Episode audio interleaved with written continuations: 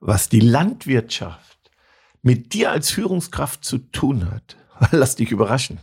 Dabei geht's jetzt in dieser spannenden Folge. Auf einen Espresso mit Ralf Erstruppert und Jennifer Zacher-Hanke. In unserem Podcast geht es ja um die Alltagsgeschichte, um das, was wir als Berater, Trainer und Coaches jeden Tag erleben. Das Wichtigste auf den Punkt gebracht und deswegen die Espresso-Länge. Dann kriegst du heute somit deine eigene Bohne, deine extra Bohne. Du kommst ja aus dem Ruhrgebiet. Warst du denn schon mal auf dem Bauernhof, Jenny? Natürlich, wir leben hier förmlich auf dem Bauernhof. Wir haben den Landwirt direkt nebenan und mit den Kindern waren wir auch mehrfach auf dem Bauernhof. Oder das gehört malen- wohl dazu. Oder meinen deine Kinder auch die Kuh lila? Nein, die wissen schon, dass sie in braun, weiß, schwarz, gefleckt und nicht gefleckt gibt und dass da die Milch rauskommt und nicht die Milka-Schokolade. Also wenn du sagst wir, dann schauen wir gerade aus dem Fenster, während wir diese Folge aufnehmen, auf den Bauernhof unseres Nachbarn. Genau, und rundherum um uns herum ganz, ganz viele Felder. Und da war für uns so klar, heute Erntedank, ähm, dankbar sein für ja, Saat und Ernte, ähm, hinzuschauen, was der landwirtschaftliche Alltag mit einem Unternehmeralltag zu tun hat. Vor allen Dingen mit einer Führungskraft zu tun hat, weil ich finde, dass Ich schmunzeln. Entschuldigung, Was? weil ich nämlich sage, ist, der ist die Führungskraft der Bauer? ist die, bist du als Führungskraft ein Bauer? Ja, die Frage soll der Hörer mal jetzt selber beantworten. Vielleicht ja doch, wenn es also wenn es ums Säen und Ernten geht, darum geht's uns heute, weil wenn man Erntedank feiern will, muss man ja vorher gesät haben. Und das ist schon eine Aufgabe als Führungskraft, dies vorausdenken. Und das vermisse ich total. Ein bisschen hast du das hier in deiner letzten Solo-Folge angesprochen. Ja, Wenn- beim Thema Rekrutierung, ne? Genau. dass wir anfangen zu suchen, wenn wir Lücken haben, aber da nicht vordenken, keine Vorausschau haben. Und ich sag, wenn wir hier nebenan mit Marc sprechen, mit unserem Landwirt ähm, an unserer rechten Seite, natürlich plant er vor. Der überlegt, wie er seine Acker bestellt. Ne? Das ist nicht ein über das andere Jahr das gleiche, sondern Abwechslung drin, Weitblick, ähm, Wetter halt eben. Es sind so viele Facetten, die da mit reinspielen. Und das wünschen wir beide uns für den unternehmerischen Alltag. Ne?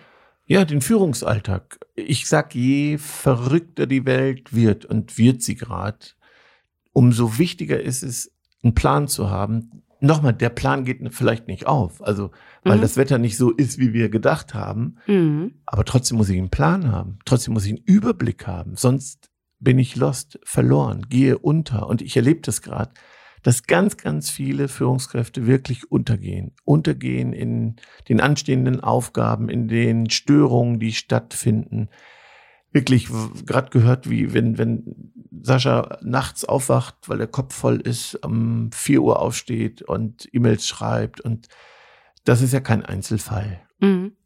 Und wenn ich dann frage, wie sind wir vorbereitet, dann eigentlich gar nicht. So. Und deswegen habe ich gedacht, dies Ernten und Sehen, was bedeutet das so für einen Führungsalltag? Und das fängt ja mit der Jahreszielplanung an. Wir, wir haben ja auch gerade unsere Strategietage Genau. Hinter uns und da geht es ja ganz viel ums Vordenken. Wirklich diese viele Situationen vordenken, vorplanen, vorbereitet sein, was braucht man, was könnte eintreten, was machen wir, wenn, so. Und das, finde ich, ist super wichtig für eine Führungskraft, dass sie in diese Jahreszielplanung gehen fürs kommende Jahr Mhm. und vordenken. Ja, oft was so ja aufkommt, ist so, man, das nimmt so viel Zeit in Anspruch und wir haben keine Zeit. Das ist auch, was ich bei jedem Termin, egal bei Ja, welchem. Termin höre, Ich ich, kann es mittlerweile auch nicht mehr hören. Halt so, ne? da, ich meine, ich bin ja sonst schon so eine sanfte, aber da kann ich dann auch schon ordentlich wild werden oder auf den Tisch hauen. krass. Ja, aber ich es nicht mehr hören kann. Wir haben keine Zeit, wir haben keine Zeit halt so. Und dann sage ich ganz ehrlich, guck mal auf dein Handy, wie viele Stunden verbringst du pro Woche an irgendwelchen Smart-Geräten? Na, und wenn da 20 Stunden aufploppt oder so, ähm, habe ich letztens noch gelesen, halt eben bei der aktuell jüngsten Generation, die wir so haben, die mit Smartphones und Co. unterwegs sind, 20 Stunden ist normal und keine Seltenheit. Mhm. Ja, und da geht nicht mal der Arbeitskontext mit rein. Und dann kann ich es nicht haben, wenn ich höre, ich habe keine Zeit, wenn man überlegt, wie viel man rumdaddelt, wo ich sage, gilt bei mir nicht.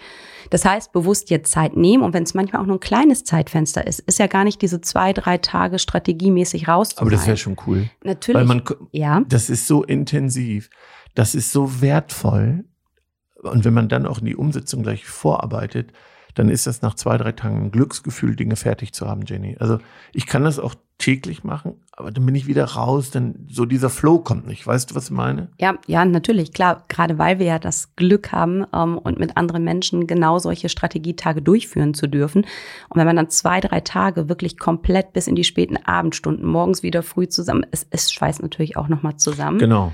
Und das ist, was du ansprichst, ne? wir hatten das damals ja schon, damals, Anfang des Jahres, Glow and Flow, in diesen Flow reinzukommen, mhm. in diesen Zustand zu kommen und dann auch von diesem Zustand getragen zu sein und den auch, auch mit rauszunehmen. Also von daher bin ich absolut bei dir.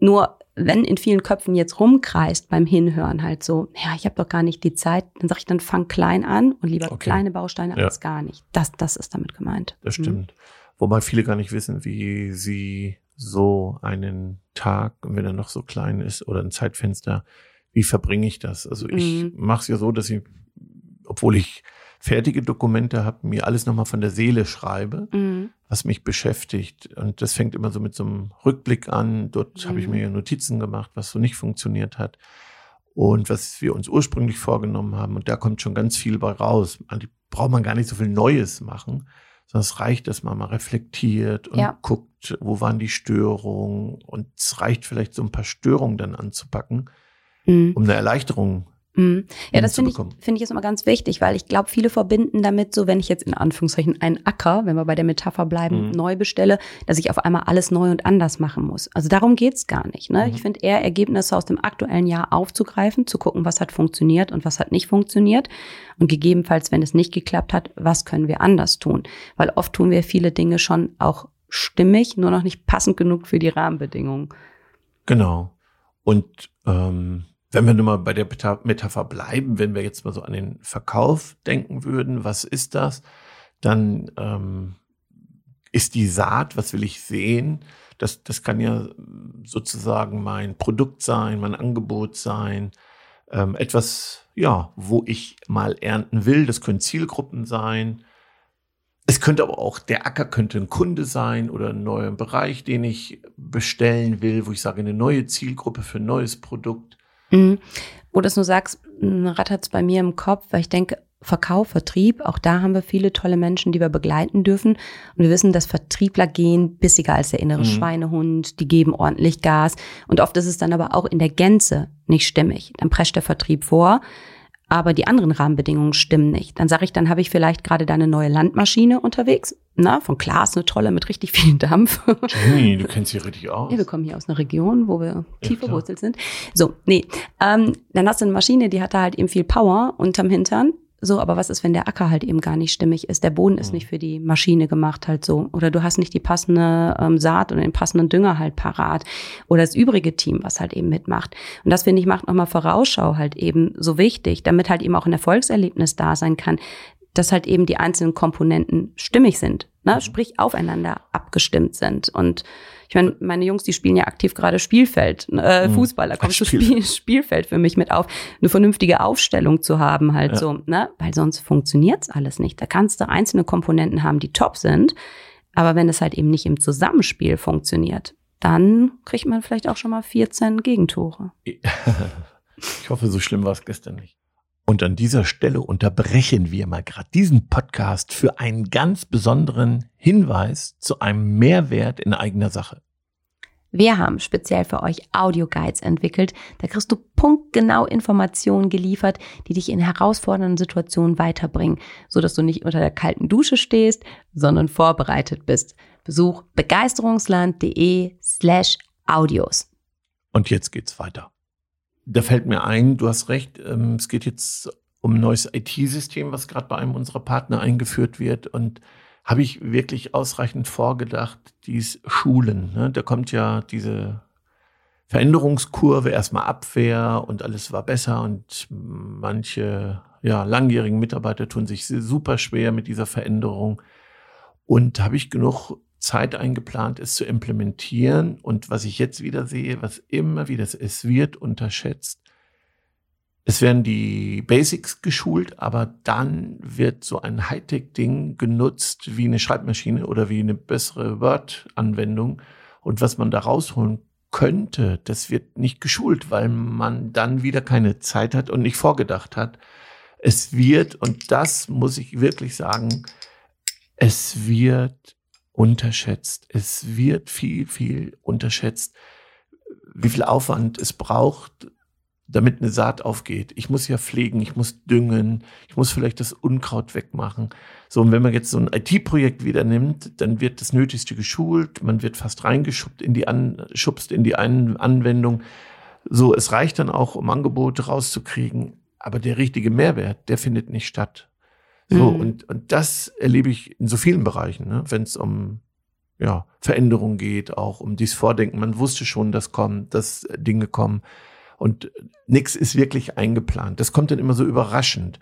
Mhm. Ja, oder eben als du sagtest, ja, dann schulen wir den Vertrieb, aber wir nehmen das Lager nicht mit. Ja. Oder wir nehmen andere Bereiche nicht mit, wenn das jetzt äh, Non-Profit-Organisationen sind. So, und, und da einen Plan zu machen, da wirklich zu überlegen, ne, was ist meine Saat, wer ist denn mein Acker, ähm, welches Werkzeug benutze ich, habe ich Dünger, was ist mein Dünger, was ist die Motivation, wie, wie kriege ich es hin, wenn die Saat nicht so aufgeht, wenn der Regen nicht so kommt, dann muss ich doch vorbereitet sein, ja. dass ich meine Mitarbeiter ja ähm, motiviere, sie wieder auf den Pfad bringe, lobe und nicht nur die Defizite betrachte. Dieses Vorausdenken schon, dass ich weiß, welches Regal greife ich denn dann? Habe ich da im Regal überhaupt was vorbereitet? Ist da was drinne? Finde ich was? So, und wenn da nichts drinne ist, dann wird es im Alltag heute fast unmöglich, noch was zu besorgen, mhm. weil dass dann der Aufwand zu hoch, weil die tägliche Arbeit frisst uns aus, auf. Ja, was ist Wasser? Was, was mache ich, wenn Unkraut da ist? Mitbewerber, schlechte Zahlen, schlechte Aufträge, Sorgen. Das ist für mich Unkraut. Mhm. So, was mache ich dann? Bin ich vorbereitet? Und, und wenn wir ernten, die Kasse klingelt, feiern wir uns? Wir feiern uns für Erfolge kaum noch. Ja, ja. Keine Zeit zum Feiern keine mhm. Zeit zu feiern. Also so, auch das einzuplanen, das, das nenne ja. ich Ernten und Säen. Ja, und in Bezug auf das Feiern haben wir so ein schönes Beispiel. Wir durften ja halt eben eine Gala und eine Jubiläumsfeier mitbegleiten. Und ich meine, das war so eine ausgelassene, tolle Stimmung. Die haben so getanzt, die haben so gesungen, mhm. die haben so gefeiert. Und Anfang der Woche habe ich dann ganz viele E-Mails bekommen, wie gut das tat und wie schön das war und wie mhm. gut es nachwirkt. Ne? Mhm. Und ich habe ja, ja, auch. Gerade jetzt, ne? Ja, ja, gerade in der jetzigen Zeit. Und ich meine, habe ich dir vorhin auch in unserer Vorbesprechung gesagt, ähm, mein jüngerer Sohn, der sammelt ja immer gelbe Karten in der Schule, die er natürlich nicht sammeln soll. Und wir haben jetzt das Commitment. Also, gelbe Karten sind Verwarnkarten an den Schüler, dass sein Verhalten nicht, nicht schulkonform, schulkonform ist. Nur wollte ich nur noch mal erklären, dass es so keine so Sammelkarten kleinen, sind. Nein, ich habe so einen kleinen Freigeist da draußen. Also gelbe Karte, wie analog beim Sport, nichts Tolles, was man sammeln sollte. Mhm. So, und ähm, wir haben gesagt, wenn er schafft, in kleinen Etappen zu denken, erstmal halt eben eine Woche ohne Karte zu sein, dann feiern wir. Und wir haben halt eben gestern Abend auch gefeiert. Und auch selbst bei uns in einem kleinen vierköpfigen Familienkreis, das tat so gut, mal mhm. zu tanzen, zu singen halt irgendwie und sich wirklich mal die vielleicht auch negativen Sachen so ab abzusingen, abzutanzen. Ne? Und ähm, cool. das auch, finde ich halt eben bei dem Team, es passiert viel zu selten. Und mhm. da auch Hand aufs Herz. Wann haben wir denn das letzte Mal richtig gefeiert? Losgelöst von Kundenveranstaltungen, die wir mhm. begleiten dürfen. Ne? Also das heißt, für unsere Zielplanung nochmal aufschreiben. Steht schon drin. Feiern. Ja, okay, und, alles klar. Ja, ja.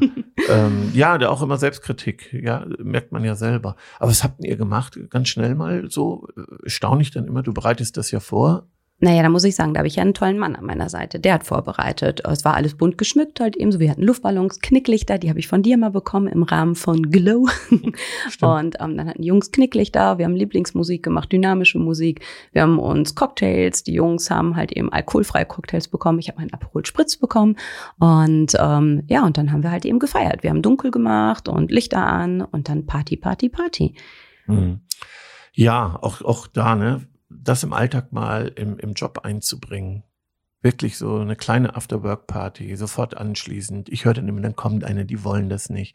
Ja, dann sollen die mitmachen, die wollen. Genau. Und die genau. anderen nehmen wir vielleicht mit. Das fand ich ja schön. Ähm, du hast ja eine Solo-Folge mit Markus gehabt. Markus mhm. hat ja eine Veranstaltung mit uns gemeinsam gemacht. Und der ist ja schon ein mega Energiebündel, so.